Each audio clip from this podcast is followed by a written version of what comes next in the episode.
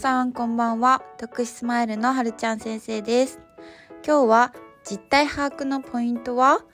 という質問に答えていきます。今回参考にした資料は特別支援学級のより良い学級経営と指導のための ABC という冊子です。障害を持ったお子さんと接するために、えー、授業をしていくためにはまず一番大切なのは、えー、個の実態把握になります、えー、最初に実態把握を、えー、適切に行わなければ、えー、いくら、え、教材研究を頑張っても、え、授業を工夫してもなかなかうまくいきません、え、そこで今回は3つのポイントに分けて、え、実態把握の、え、ポイントを説明していきます、え、まず1つ目です、え、1つ目は行動観察です、えー、子供がいつどのような時にどのような場面でどのようなことが起こっているかまたその前後の様子、えー、その要因として考えることなどをしっかりと捉えていくことが大切です、えー、そして、えー、ついできないところに目がいってしまいますがそうではなくてどこまでならできているのか、えどのような部分でつまずきがあるのかをしっかりと捉えていきたいです、え細かく言うとえ学校生活のあらゆる場面を、えしっかりと見てあげることまた、えー、子どもの興味関心得意なところ好きなところ頑張っているところを、えー、見つけること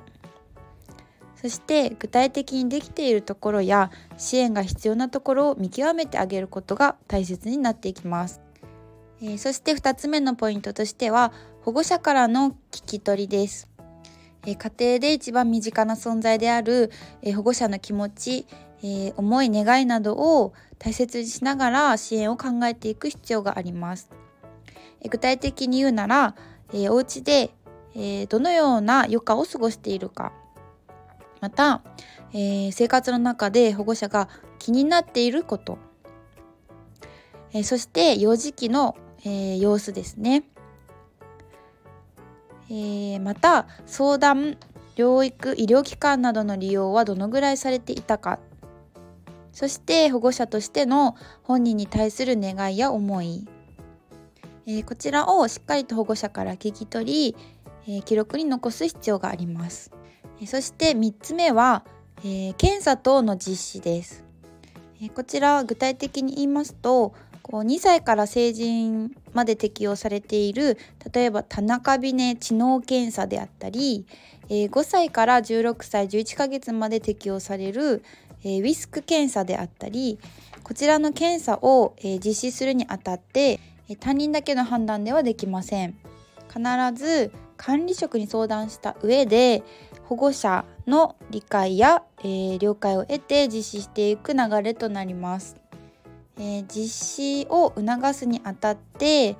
ー、保護者に説明してほしいことは、え、なぜ実施するのかまた実施によってどのようなことが本人のためになるのかそして本人や保護者へ検査結果をどのように報告するかなどをしっかりと考えておく必要があります。以上の3つのポイントを押さえて実態把握を進めていくことで子どもに対する指導計画を立てる際にスムーズな支援を考えられることにつながると思います。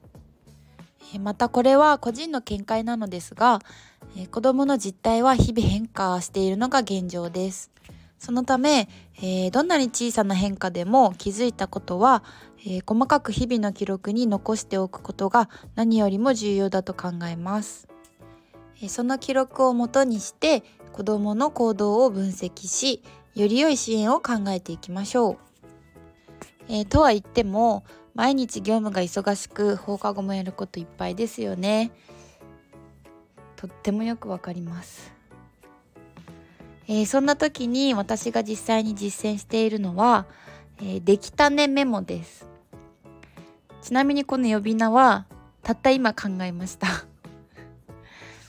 えー、簡単なことで学校生活で子供と過ごしていて放課後に記録を取ろうとする時、えー、経験上、えー、こんなことがあって指導しましたとかだったり、えー、トラブルやできなかったこと、まあ、取り組みが難しかったことに、え目が行きがちだと思います。でもそうではなくて日々の中でどんなに小さなことでもいいから昨日より今日よくできたことだったり、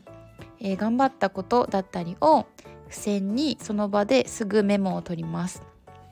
私なんかはもう子供にも直接言ってしまいます先生今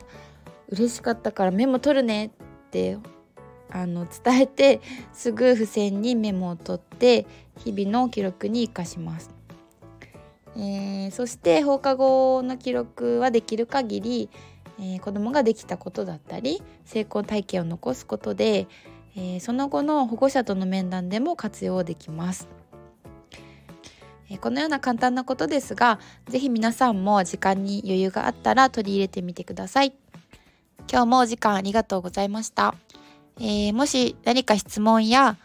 えー、こんなこと知りたいなということがありましたらコメントなりレターなりどんどんお待ちしています、えー、また明日お会いしましょう。